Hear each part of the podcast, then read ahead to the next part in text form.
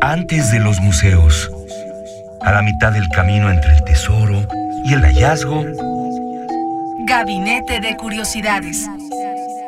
refugio de experimentación, memoria y diversidad sonora. Con las coleccionistas de sonidos Frida Rebontulet y Luisa Iglesias.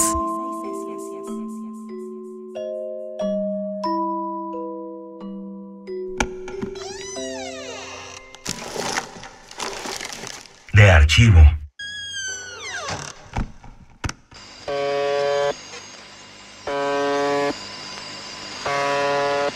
УЗБ-76. УЗБ-76. 93 882. На имена 74 14 35 74. Девятка.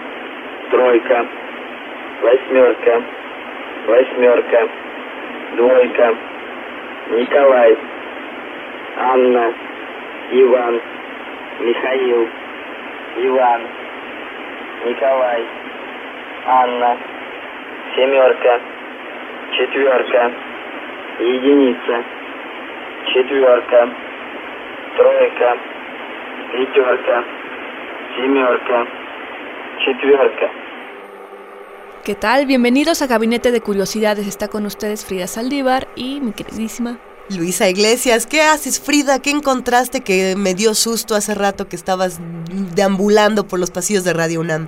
¿Cuál señal perdida de, en la radio, ¿no? Tenemos unas transmisiones atípicas o raras en el cuadrante radial de diversos países y el primero es uno que le ha dado la vuelta al mundo por más de 30 años y se hace llamar The Buzzer o el zumbador si lo queremos traducir al español. El zumbido, nos gustaría decirlo más, ¿no? Ajá. Cuya estación fue la VB76 de la radio rusa y se tiene como dato que empezó a transmitirse a finales de los años 70 y es lo que acabamos de escuchar, váyanos diciendo qué les pareció y pronto comenzó a generar controversia entre la audiencia, incluso comenzó a tener fans que gustaban de, de mantener activa la noticia como de a, Hay algo dispersar el raro. rumor, ¿no? De, Ajá. oye, escuchaste en tal frecuencia, entre esta frecuencia y la otra hay una que se llega a escuchar, dan una serie de números, de señales, pero bueno, ¿qué, ¿Pero qué es son? este sonido exactamente?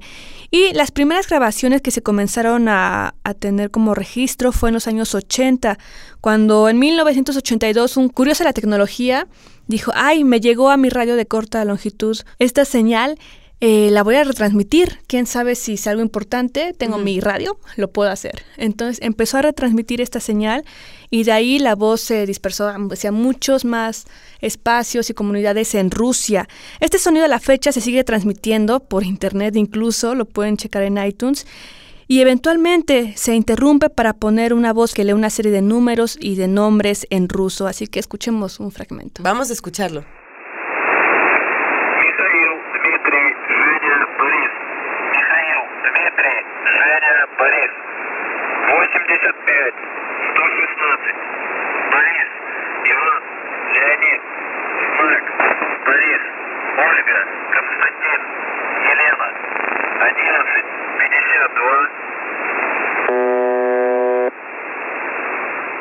Somos coleccionistas de sonidos.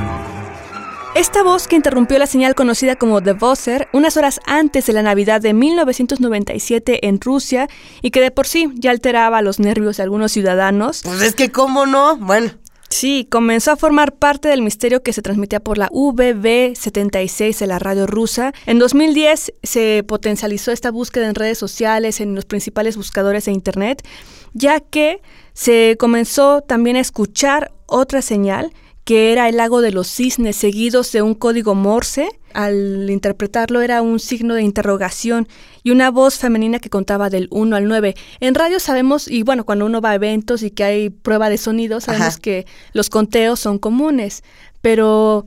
Pero eh, ¿por qué el signo de es interrogación? El signo de interrogación. Y si eso sigue siendo un misterio.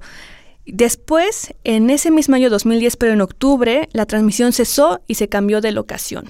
A mí me gustaría preguntarte, Frida, ¿qué tanto se relaciona esto con las radios piratas y qué tanto se relaciona con las radios militares? ¿No? Que ahí hay un misterio interesantísimo. Así es, en 2010 precisamente y años después, dos exploradores fueron a ver qué pasó con esa radio que dejó de transmitir Ajá. y se encontraron con que era un búnker militar ruso que transmitía, tenían un libro donde transmitían todos estos mensajes y que a la fecha siguen sin, bueno, son secretos de Estado. Ok, ok. Pero ya se sabe que fue ejecutado por la milicia rusa. ¿Y qué más vamos a escuchar entonces? Y ahora vamos con una estación de Estados Unidos que transmite mensajes a través de la caricatura, del sonido de la caricatura de Vox Bunny, con este personaje Joe Smith Sam, que dice, te voy a desaparecer o te voy a volar. Y ¿Esto bueno, aparece en la radio de Estados esto Unidos? aparece en la radio de Estados Unidos desde 2005. Se sigue transmitiendo en Nuevo México, así que escuchemos más de esto y seguimos aquí en Gabinete de Curiosidades. Venga.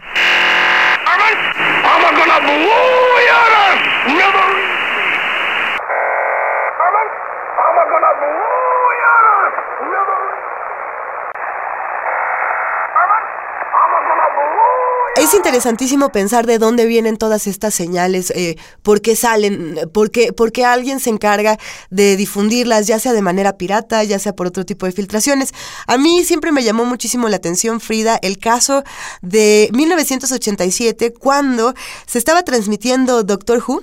En, en una televisora estadounidense y de pronto a la mitad de la transmisión se coló la imagen de Max Headroom, este personaje famosísimo de los años 80 de Estados Unidos que anunciaba marcas de refresco y demás. Y de pronto se cola y, y tiene una señal extrañísima. No, obviamente no es este personaje, es una persona con la máscara y hace unas declaraciones bastante fuertes y bastante aterradoras. Eh, habrá que tomarlo en cuenta para todas estas señales que, que de pronto logran traspasar todos los códigos de seguridad que pueden tener tanto la televisión como las diferentes frecuencias radiofónicas. Así es, en este mood de los hackers, del ciber- ciberactivismo. Sí. ¿Qué les parece si lo escuchamos? I'll get you a hot drink, miss. Oh,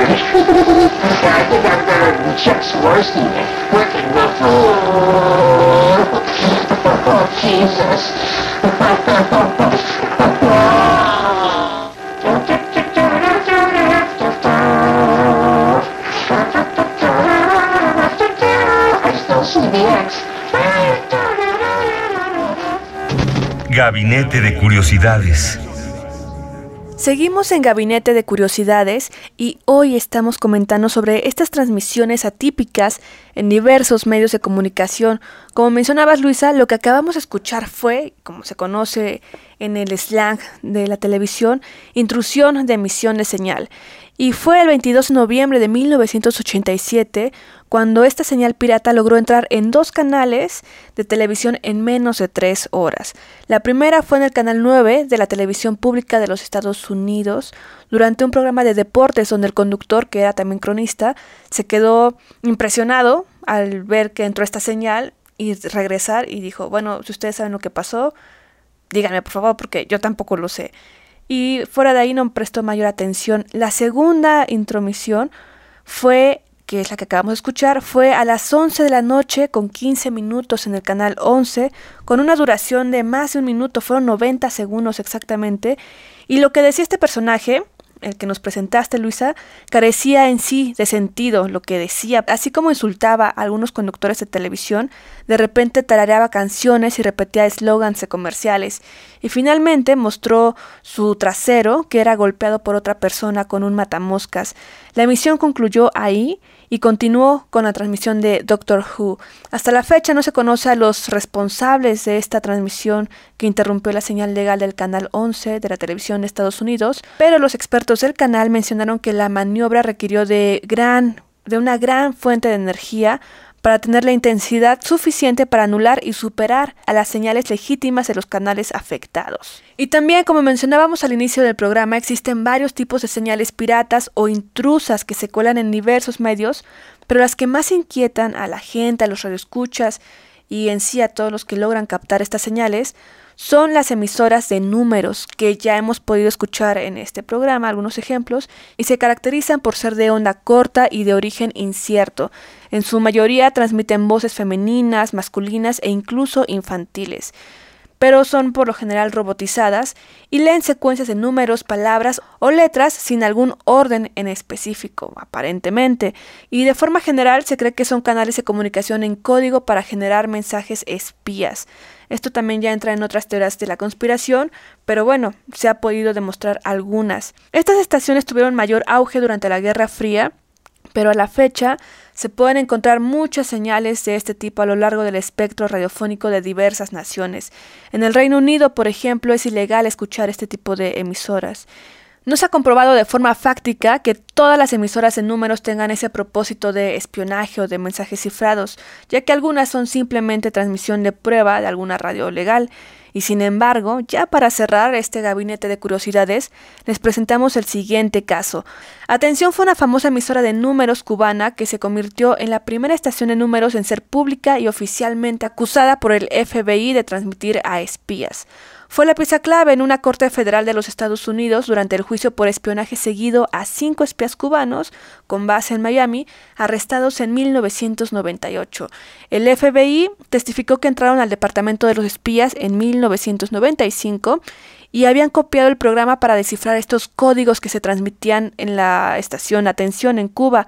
Posteriormente, el FBI usó dicho código para poder decodificar estos mensajes cifrados y alguna de las frases que se pudieron rescatar fue tomen prioridad y fortalezcan la amistad con Joe y Dennis.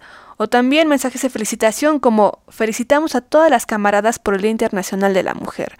Con ello podemos ver que los mensajes son variados. Y esta radio atención dejó de transmitir en 2013. Escuchemos un fragmento de lo que se transmitía en la década de los 90 en Radio Atención en Cuba.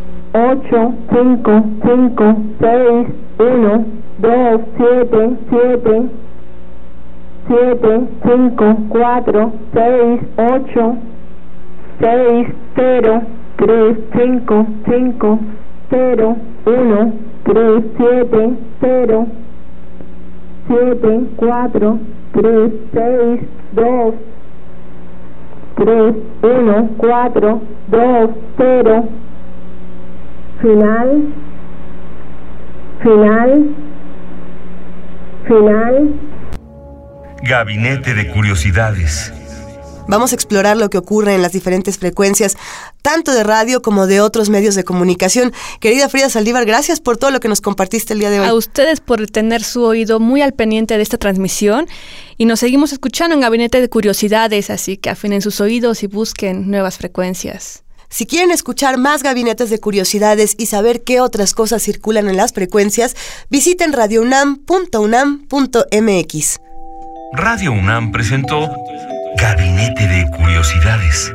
Refugio de experimentación, memoria y diversidad sonora. Dispara tu curiosidad en la próxima emisión.